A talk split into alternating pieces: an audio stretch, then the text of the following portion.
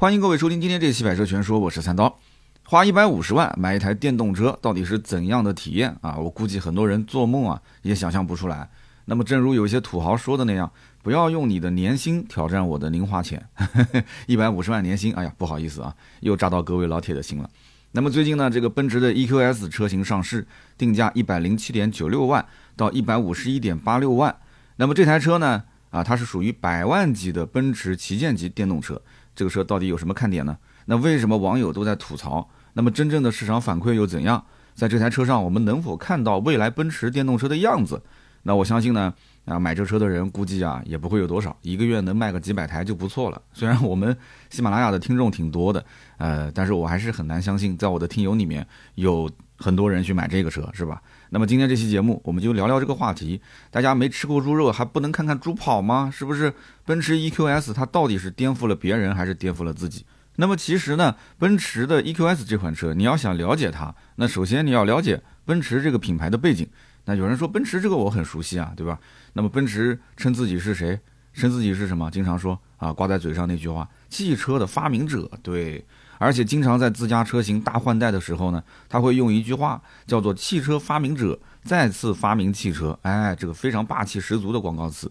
但是呢，我们可以看到啊，奔驰 EQS 这个车，它虽然是它的轿车旗舰级啊，电动轿车，但是它没有敢用这句话，它敢说吗？啊，汽车发明者再次发明汽车。那埃隆·马斯克说：“那我呢？那我呢？我是空气吗？”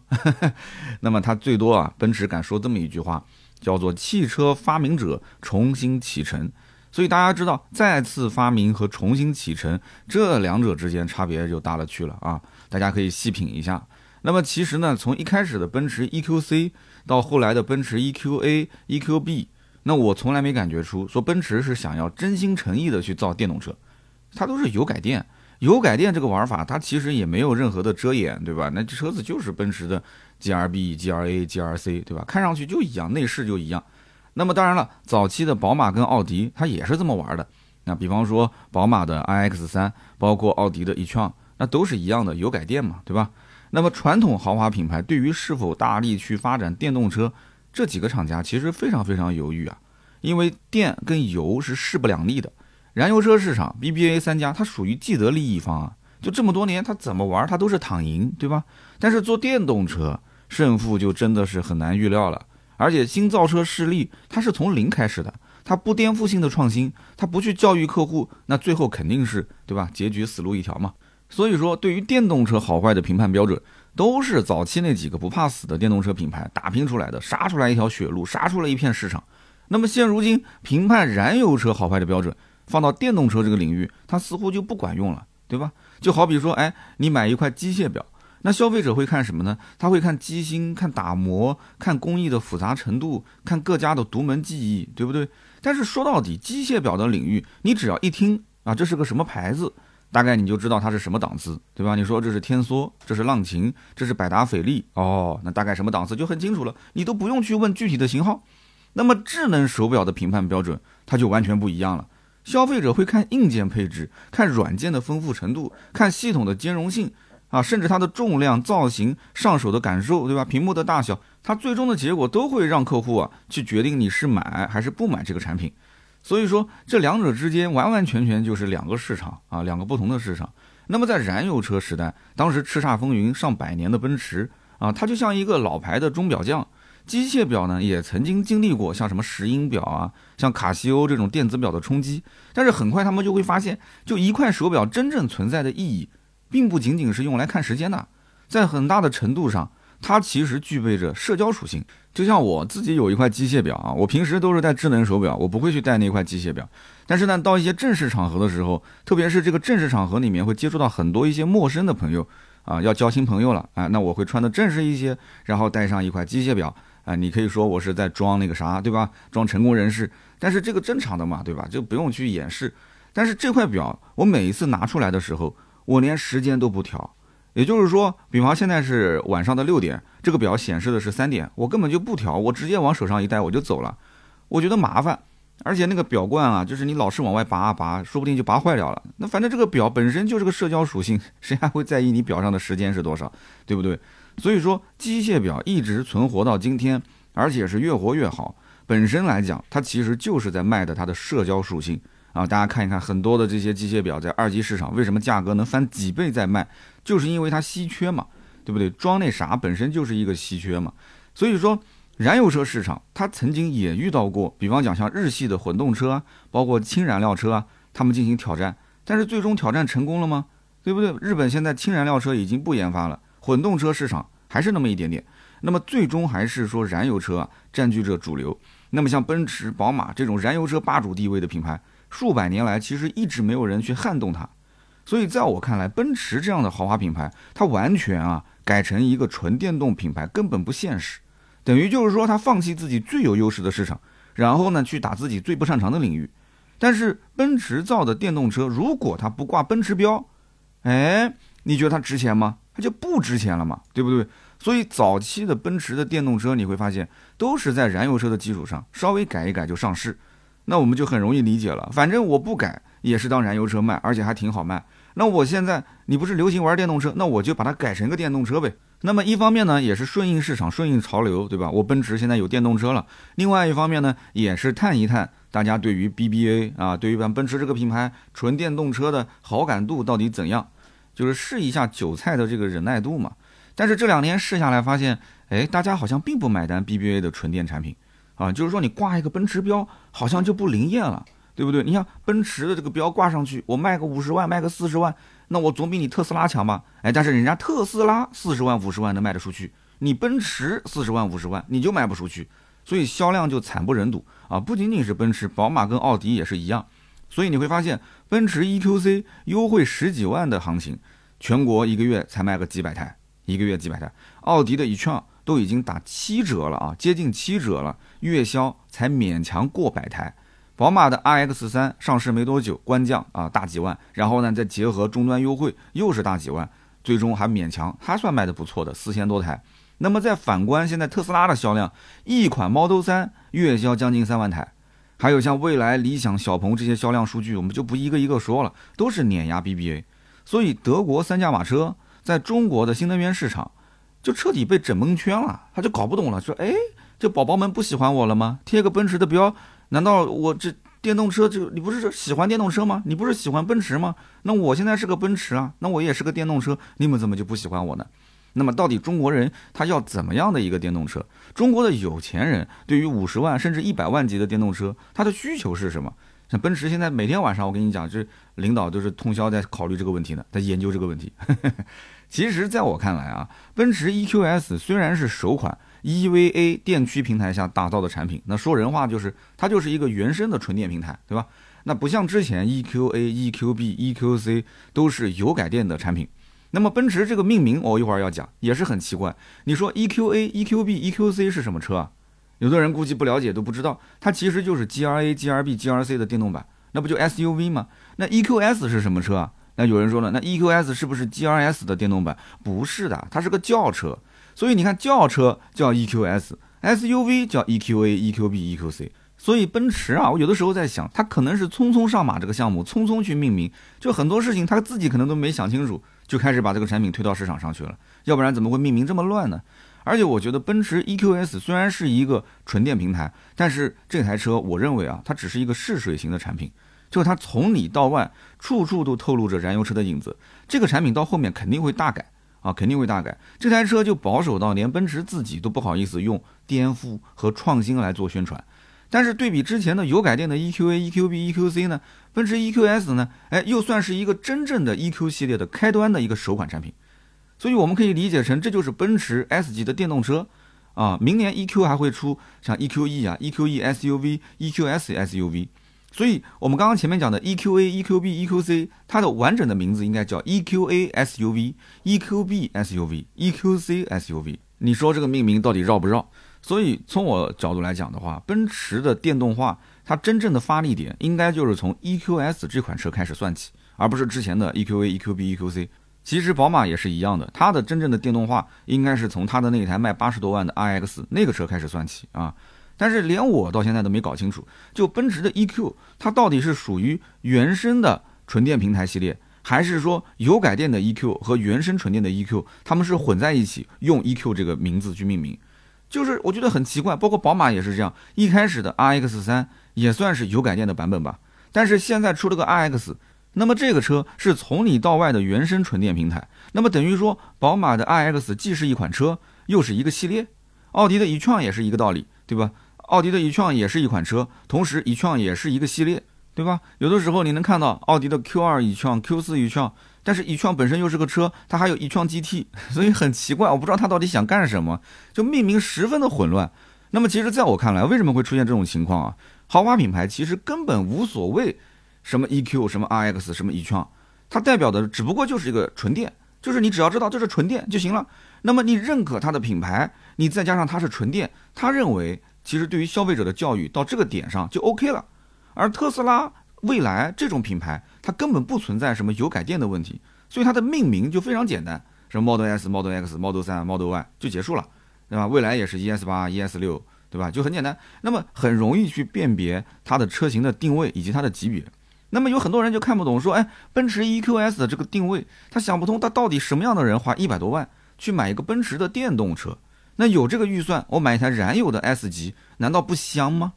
对吧？最顶配要卖到一百五十多万，我买个 S 级，那都快到顶配了嘛，对不对？那就像很多人看不懂，说，哎，那为什么有钱人会揣着几千万不去买别墅，去买一个市区的大平层？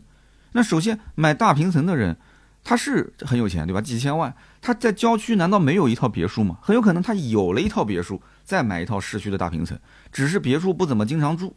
那么也有可能他是住了很多年的别墅，他深刻体会到那种住别墅的不方便。啊，说起来可能有点牙疼。你比方说，手机突然找不到了，哦，原来是在三楼，那怎么办呢？他在一楼客厅看电视，没办法，坐个电梯去三楼拿手机。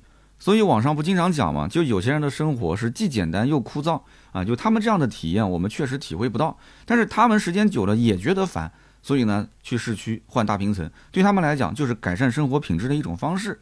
那么奔驰的 EQS 之所以大家不懂，也是一样的，就这个道理。首先，大部分的人他没有拥有过奔驰 S 级，对吧？你没有拥有奔驰 S 级之前，你会怎么想啊？你会想说，哎，我有个百万的预算，那我首先肯定是要买个气派的车，我要我要让别人知道我出人头地了，我大老板啊！奔驰 S 级这样呃有派头吧，对不对？这是标杆啊，百万级的燃油车的标杆啊，毫无疑问嘛，是不是？那么 EQS 的定位肯定不是这些，就是你刚刚凑到说百来万准备买一个百来万的车，不是这一类的人。就这一类的人还是属于初级的玩家，就这一类的人只是准备买车买百万级的这些用户，你看看之前那些买电动的保时捷 Taycan 的用户，你就知道了。这个群体里面，可以说百分之九十以上的客户家里面至少拥有过一辆以上百万级的燃油车，这里面很多都是之前保时捷的老车主啊，给老婆对吧买一辆保时捷的七幺八，虽然说没有一百万，但是老公开的车子是上百万的，或者说家里面的车子随便算一算。都是大几十万的车，那这个时候给家里面换一辆车，换个电动的，那他能接受啊？不就是个代步嘛？你眼里好像说这一百万，好像这一辈子可能也挣不到，哎，但是在他眼里这一百万，他就是家里换台车，所以他替换掉家里面一台比较老的车，可能玩腻了，或者说车子确实有点毛病了，不是说得看这个车有多好，只是他没玩过，他想体验一下，而且够用就行了，仅此而已。所以你看他的选车逻辑是不是很简单？还需要车评给他把它测的，我的天，然后再挑毛病，说什么台看毛病多，台看车主，我身边认识几个，没有一个提出说这个车天天出问题的。他就算是出问题又怎样？那有司机安排去 4S 店去解决一下不就行了嘛？所以今后最常见的场景可能是这样的啊，一位家里面可能是有一台保时捷卡宴啊，至少是一个豪华品牌的 SUV，然后有一台轿车，可能是宝马五系啊、奔驰 E 啊、奥迪 A 六，然后呢，他原本就准备把这一台轿车。可能他是开了五六年、六七年的这个轿车，他想把它给换掉，换成一个呃奔驰的 S 级或者是宝马的七系。可是他又很纠结，他想了想，那我不都有一辆卡宴了吗？对吧？就百万级的 SUV，我还买一个这个轿车有什么意义呢？对不对？但是在网上购，他又觉得没意义，对吧？我花个两百万去买一个轿车也没什么意义，买跑车吧，这个年纪开跑车感觉又不太对。可能他家里甚至还有一辆超跑，你想玩跑车，他也有超跑，所以他想来想去，那玩什么呢？他没得可玩啊，这一百来万。那么最后呢，看来看去，哎，发现一百来万可以买电动车，但电动车也没什么可选的，就是一个泰看，一个特斯拉的 Model S，就这两款车。特斯拉 Model S 跟泰看走的都是运动路线，空间不咋地啊。而且这两台车子本身，很多人对于品牌都有先入为主的一些想法，有的人对特斯拉是崇拜的不得了，但有些人觉得特斯拉就是个垃圾啊。这有什么好买的？工业垃圾有什么好买的？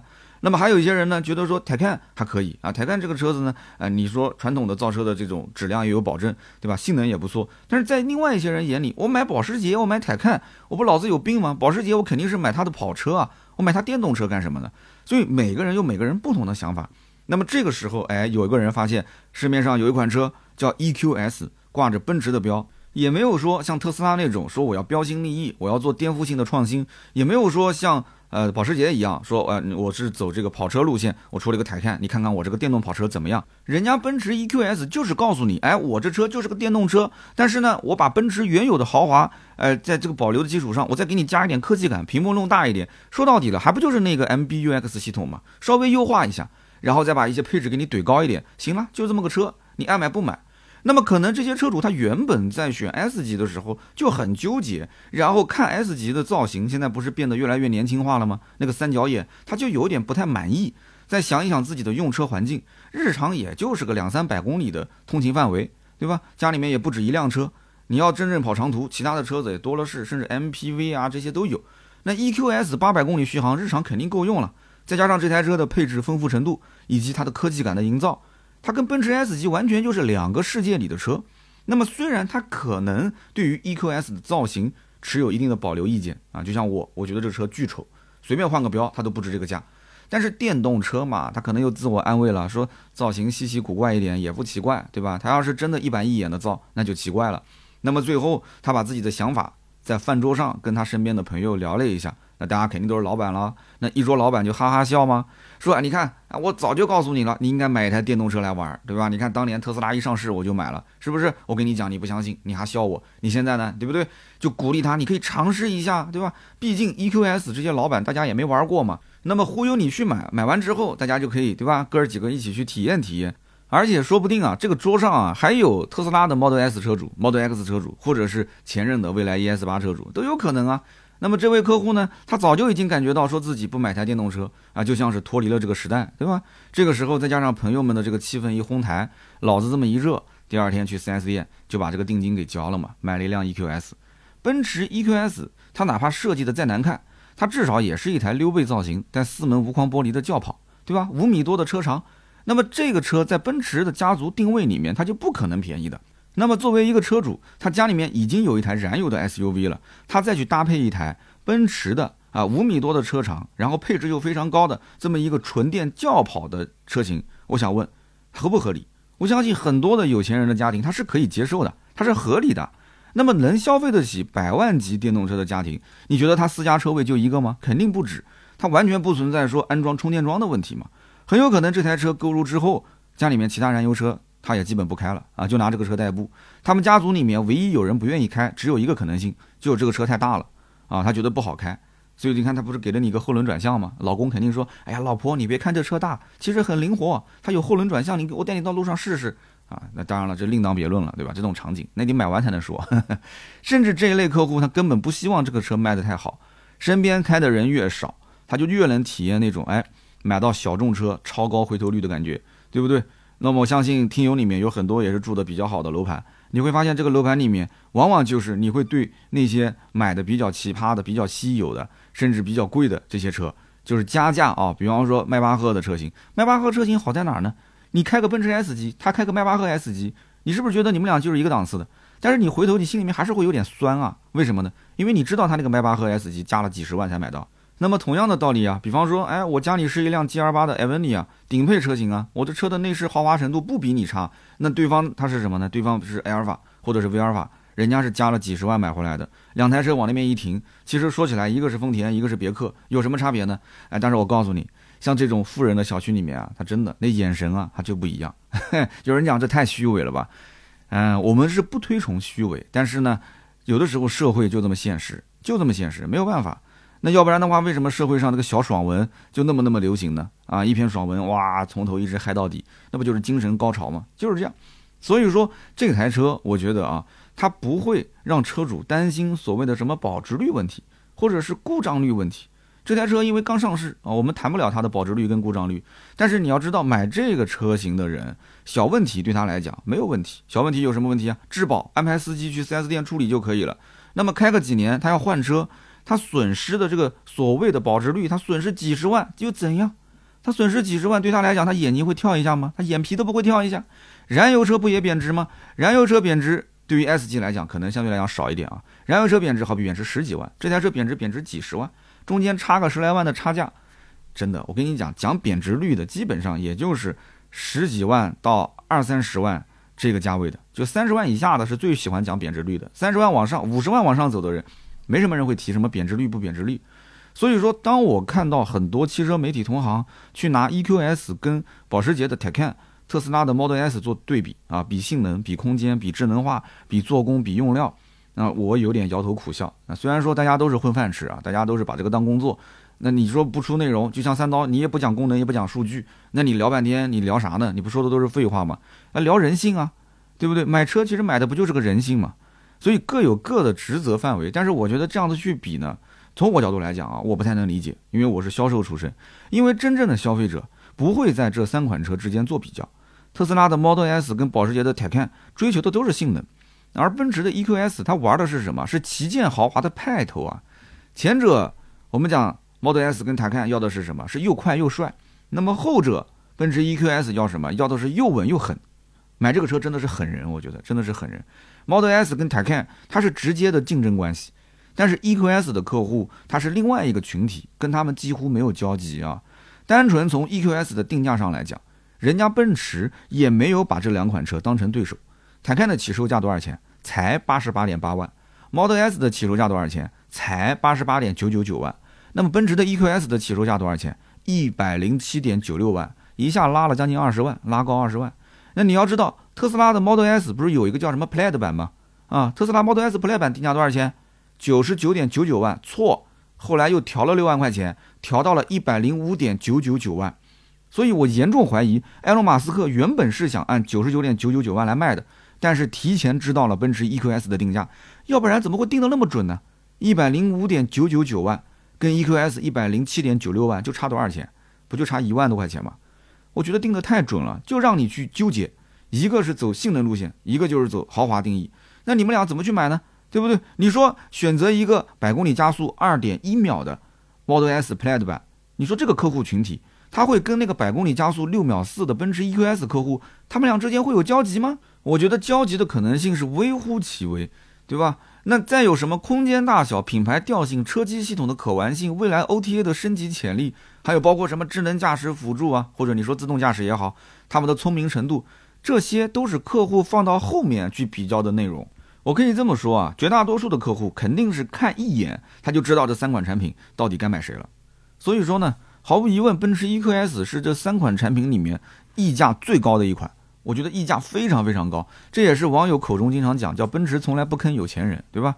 你说 EQS 它就算把空气悬挂、把后轮转向、把激光雷达、中控大屏全部算上，这台车如果不挂奔驰的标，我觉得最多值个六七十万啊！为什么这么讲？看到 EQS 这个定价出来的时候，我估计第一个笑开怀的人啊，晚上睡觉都笑醒的人，应该是蔚来汽车的老板李斌啊。我们上期节目刚聊完蔚来的事情啊，李斌为什么会笑？因为他们家的产品有一款叫 ET 七，ET 七明年一月份呢是要补齐定金，也就是交大定了，要锁单了。这里面如果说啊中间出一些负面或者是怎样，那 ET 七的车主他可能会把小定的定金退掉。但是这个时候，哎，EQS 上市了，定了一个一百到一百五十万的价格。这个时候呢，很多犹犹豫豫的车主，哎，发现 ET 七跟奔驰 EQS 比，简直就是个白菜价、啊。et 七的车长也超了五米啊轴距也超了三米啊空间也不比 eqs 小多少。续航七百公里前后双电机空气悬架无框玻璃前后排通风加热座椅智能辅助系统一个都不少对吧？那你奔驰 eqs 你说你产品力没有强人家多少你凭什么定价要贵个两三倍？一百到一百五十万你凭什么呢？就因为一个奔驰的标嘛。所以我不讲嘛那肯定是未来偷偷笑嘛。所以大家有没有发现，其实这两年啊，不仅仅是蔚来，包括什么小鹏啊，啊，包括特斯拉，都在陆陆续续的去迭代或者去发布他们的更高端的一些产品。那为什么要在这个时间节点去选择发布更高端产品呢？其实很简单嘛，就是因为 BBA 开始发力了嘛。BBA 的电动车的旗舰级 SUV、旗舰级轿车陆陆续续上市，那都是高溢价的。这个时候我再发布我的产品，你这么一对比，那我的价格不就是白菜价吗？哎，非常聪明啊！我们呢都听说过，说这个特斯拉啊是电动车行业里面的鲶鱼，因为特斯拉的到来，它一直是在不断拉低电动车的售价，同时呢也是在不断提高电动车的性能和它的科技含量。但是奔驰 EQS 到来，你觉得这个车到来对电动车行业带来什么影响？我感觉反而是让对手看到了客户只要忠于品牌，就可以带来更多溢价的可能性，这不是什么好事啊！真的是，以前在聊电动车的时候。我还喜欢多聊一点关于什么，呃，它的车机系统啊，它的功能性啊。但是奔驰的 EQS 这个车啊，实话实讲，我觉得它那个所谓的什么一点四一米的一整块屏幕，实际上就是三块独立的小屏幕。我一直觉得它是有忽悠客户的嫌疑啊，在玩小聪明。但凡是市面上常见的屏幕尺寸，我告诉你，采购成本都不会高到哪里去。EQS 上面实际上左边跟右边两边都是常见的十二点三英寸的屏幕。就普通到不能再普通，这有什么好聊的呢？中间那一块十七点七英寸的 OLED 的这个触控屏啊，它下方就是缺了两个角，它勉强算是一个异形屏，其实就是一个正常的屏幕，把下面的左边跟右边两个角切掉一个小三角，成本呢稍微略高一点，但是我也不知道它切这个的意义在哪儿。但是呢，跟凯迪拉克 Lyric 当时我们见过那台车上的屏幕，三十三英寸的一整块的环幕式超视网膜屏，你跟它比，我觉得奔驰的 EQS 上的屏幕简直就是个弟弟。你就不要说什么 Lyric 这个车了，你就拿我前段时间去试的那个福特 Evos，人家还是个燃油车，那上面一整块的啊，它不是说拼接的，一整块的二十七英寸的带鱼屏，你拿这个屏去对比，我觉得都是吊打奔驰 EQS 的存在。而且呢，就我目前掌握的资料啊，奔驰也没有说打算针对 EQ 系列的电动车单独开发一套车机系统。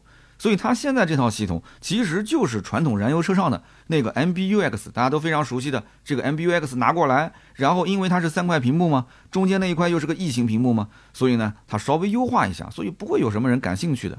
所以这台车子那车机系统车机系统也没什么让人感兴趣的。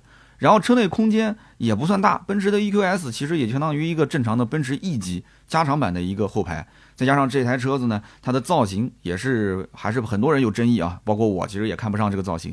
但是我们毕竟不是消费百万级电动车的人，我们一定要把这个大前提放在前面，所以我们说了不算。那么奔驰 EQS 在我看来更像是一家老牌的传统车企，它在向新造车势力去秀自己的做工，秀自己的品牌溢价能力，是这么一个产品。这台车啊，在那些喜欢电动车、喜欢什么特斯拉这种人的眼里，它显得太像燃油车了，不会去买。但是在那些喜欢燃油车人的眼里呢，又显得这台车设计的太另类了。不过本来百万级电动车消费人群，他就不是按照常规的我们老百姓这种选车思路来买车，他们更多的是找感觉，就是要那种没有玩过，但是又想去体验一下的感觉。所以说，当我了解到这台车的终端行情的时候，我虽然有点惊讶，但是也不是说完全出乎意料。第一批车主这台车啊，听好了，EQS 人家是加价提的。加价六到八万，你说很多网友都在吐槽说这车什么人买啊这么贵，是不是老子进水了买这车一百多万买个电动车，对吧？那这不这隔壁的车子的特斯拉啊、蔚来啊，人家都没你那么贵，对吧？你奔驰凭什么呢？也没什么科技含量。但是我告诉你，现在除了第一批加价六到八万的，大部分的城市哪怕订车都是平价订，没有任何的优惠，甚至你订车都是要加价，真的就是这么个行情。所以大家呢，你能想得通这台车？为什么溢价那么高？为什么溢价这么高还能加价卖得掉吗？哎，我们欢迎在评论区一起讨论一下啊！欢迎大家一起交流。那么以上呢就是本期关于奔驰 EQS 节目的所有内容，感谢大家的收听和陪伴。如果觉得内容不错的话，可以点赞、评论跟转发，这是对我最大的支持。那么当然了，大家要想更支持我一下，可以去关注一下盾牌的微信号啊，盾牌的微信号是四六四幺五二五四，看看评论区，看看他的这个朋友圈的评论区。那么我们最近呢连货，哎，我们在卖香肠啊，我们家的这个老同学山庄里面的黑猪肉香肠，看一看可以接龙一下啊，预售期，价格非常合适。那我也会在评论区抽取三位啊，赠送价值一百六十八元的芥末绿燃油添加剂一瓶，哎，咱们自己吃香肠，给车子呢去喝喝芥末绿。那么我们来看一看上期节目的留言互动。上期节目呢，我们聊的是未来的 ET 五，那么同时也提到了这个李斌。未来的创始人讲了一句话，就是他想不通为什么现在还有人买燃油车啊，不买电动车。那么其实我们连到今天这一期节目的内容，我觉得也是一样的啊。他想不通，那想不通的话，那奔驰为什么大家不买 S 级，要买一个奔驰的 EQS 呢？其实哎，这两件事情是比较有联系的，大家想一想前因后果啊，可以细品一下。上期节目呢，有一位听友啊，叫做只认李，然后后面是一串数字啊，幺八六八幺八六。他说：“这个三刀，我听了你关于 E T 五的节目，说的还不错啊。关于 E T 五的信息呢，我其实比较了解，因为我本身就是车主。首先呢，E T 五的起步价三十二万五，它是一个双电机的版本，它对标的应该是 Model 3的双电机的性能版，不是对标入门版。因为李斌之前说过一句话，就是未来不会去造单电机版本的车。”所以限制了未来的车型没有办法完全下沉到特斯拉 Model 3的一个入门的价格，所以这一点要注意啊。三十二万八比特斯拉 Model 3的这个性能版还要便宜一万多块钱。那么第二一点就是关于卡钳，还有就是那个木的外观套件啊，其实都只是一个颜色的选配，这两项呢只要付两千块钱预定金都是免费送的。但是不选卡钳的颜色呢，其实也是未来自研的高性能卡钳。那么这一点呢，停车场的节目好像说错了啊，要提醒一下啊，这个我得给他们扣鸡腿了。那么三千五只是改颜色的钱，高性能卡钳不是 Brembo 的，确实是未来自研，然后找国内的某一个卡钳的厂家代工的。其实这种自研卡钳的性能比之前采购的啊 Brembo 的入门级的卡钳其实还要更好一些。那么入门的 Brembo 卡钳其实也是国内代工的。那么这些年 Brembo 的入门级产品收割了太多车企，其实没有太高的技术障碍。那么剩下的就是品牌溢价。那么未来以后也会更多的去找一些自研的其他的零配件啊。新势力它不但要改革动力和智能化啊，可能在这个传统零配件的高溢价方面，它也要做革命。那么关于选配方面呢，他说，呃，我在预定的群里面跟很多的一些车主啊，跟他们聊天，就发现大多数人是选入门版啊，就是七十五度电，然后加一个九千五的舒享选配啊选装，因为呢这个前排座椅的功能已经都配齐了，其他的都不用选。那么最终算下来呢是三十三万七千五，其他的呢就是你到底选不选这个 BAS 的销售模式了。那么之前你也提到说这个 NAD 啊，就是那个智能驾驶的功能月租的问题。其实呢，如果你不月租，它其实也是带了呃未来车主说的那种叫小 NP，小 NP 是未来 ES 八、ES 六和 EC 六上面需要花一万八去选装的。但是呢，在这个 ET 五上面呢，它是标配。然后就是三刀你说的这个 NAD 啊，应该可以按次来进行结算。就是你上一次高速用一次就算一次钱，他说其实这不合理啊，因为每一次的上高速的行驶里程它不一样，但是你收费都一样的话，车主是会闹的。这一点想的确实很细啊。他说之前就曾经有过啊，比方说送的免费换电按次数来算，那么后来因为次数少了，那么新车主组团就要求换电应该是按电的度数来算。所以说对于未来汽车它的每一项服务啊，实际上管理起来都比较复杂。哎，我还真没想过这个事情。我觉得这个未来换电不就是按次数来算吗？竟然还有车主去维权，去提出这个要按度数来换电。我的天，这个确实是很难管理啊。然后他说这个 NAD 的付费，呃，哪怕是按周来租用也是可以的，但是绝对是不能按次来来来租用的。他觉得这是他的观点啊。那么关于这个 BAS 的一个销售方式啊，他觉得说三刀有一个优势没提，就是 BAS 的销售模式之后呢，车价是打到二十五万八，这是开票价。那么也就是说，按照这个开票价呢，它的车贷会更少，利息更少了嘛。那么车险的基准也会变低了。那么今后呢，保险费用也会更低。那么对于经济方面差一点的年轻人买这个车，其实门槛就变得更低了嘛。还有最后就是关于我聊的这个 AR 跟 VR 啊，我当时说就是个眼镜嘛，对吧？他说是这样的，其实未来标配的是二十三个喇叭的七点一点四高级音响，那么跟 E T 七一样是属于天花板级别的。那我觉得很大的目的就是为了配合 A R V R 在车上去玩娱乐这一块的需求。那么这里面就有一个很大的生态问题。他说我不知道三刀你注意到没有？未来公司最近他注册了一个元宇宙公司，哎，这个很重要啊。所以说这一块我觉得是未来可能在。谋一盘很大的棋，对吧？那在车里面为什么要有一个大家现在目前看不懂的 AR VR 的眼镜呢？哎，元宇宙公司，所以这一点我觉得点的非常的好。那么以上就是我们这位听友啊聊的非常非常多关于他对于啊未来 ET 五的一个理解啊，他也是未来的车主。那么可以发现啊，未来车主还是非常强的，他会紧跟时事啊，就是时刻关注未来公司的一个变化。所以你看，你像我要家里面买了几台车，我从来没有说时刻关注到这个汽车公司它的一些变化。当然，我是汽车媒体，我肯定要关注啊。就从车主角度来讲，我并不是特别的关注。那么下面一位听友叫做金属一啊，金属一零幺，这也是我们一个老听友啊。他说：“我认为李斌这么说是经过思考的，而不是脱口而出，甚至是经过深思熟虑的。那么说这种话至少有两点好处：一呢是可以提升自己和未来品牌在粉丝心目中的地位，只要是电动车的支持者，大概率会对这样的言论大加赞赏；第二一点呢，就是可以提升品牌的曝光度。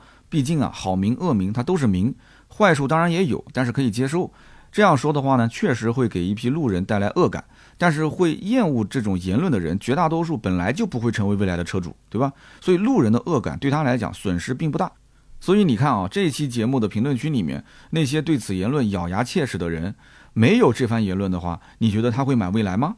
其实未来的思路就是典型的互联网思维啊，提高曝光度，然后维护好粉丝群体。所以说，他讲三刀，你应该学习一下这种思维，搞清楚你的铁粉到底是哪些人，你维护好这些群体就可以了啊。我懂了，我听懂了，我已经 get 到你跟我讲的这个言外之意了啊。那么下面一位听友叫做狗乐儿，狗乐儿说我是未来的交付专员，交付超过五百台未来。那么我觉得未来车主大致分成三种，一种呢是玩腻了油车啊，想过来尝鲜的土豪用户，他的预算没有上限啊，一律直接选顶配，所以经常会出现最顶配的 ES 八加上买断电池六十万加提了一台车。另外一种呢就是工薪阶层买车。他想去购一购豪华品牌，但是呢，又发现现在电动车好像是一个时尚的趋势啊。结果过来看了看蔚来，发现性价比还不错。那么这一类群体呢，大多数呢，他会去买最低配的 ES 六，什么也不选，然后做一个 BAS 的一个这样的销售方案，二十九万左右落地，感觉香喷喷的。反正要的就是个性价比嘛，对吧？以后用车成本也低。那么第三类用户呢，就是手持大概四五十万，他想买一台车，哎，稍微能装一装那个啥。同价位的 BBA 呢，也只能买到五六亿。别人觉得说，哎，你也够不到个七八 S，你买这车，对吧？就可能就级别就那样了啊。但是你花个四五十万买台 ES 八，那别人会觉得说，你可能家里不止这一辆啊，你的实力可能远比你开的这个车，对吧，还要深不见底。所以呢，他会觉得这样的话还不错，挺完美的。真的，真的，我觉得非常感谢啊，这位叫狗乐儿啊，我们的未来一个交付专员。他的这三个对于车主的总结，都是从一线的实战经验里面总结出来的，我觉得非常好啊！也感谢我们全国各地的一些啊销售的朋友们在听我的节目啊，大家多多留言。每一次我在聊一款车的时候，我非常希望能够看到我们在一线的销售朋友啊，大家说一说你见到的这些车主到底是怎样的啊？你可以分享分享你的小故事。我觉得这样的一些故事是大家最爱看的，而且呢，哎，我也是最容易被选中的。好的，以上三位呢，就是上期节目获得我们价值一百六十八元的节末绿燃油添加剂一瓶的中奖听友，大家可以尽快联系盾牌。那么想要看到我们更多的原创内容的话呢，可以关注百车全说的公众号啊，百车全说公众号上面也有我们的联系方式。那么今天这期节目呢就到这里，我们下周三接着聊，拜拜。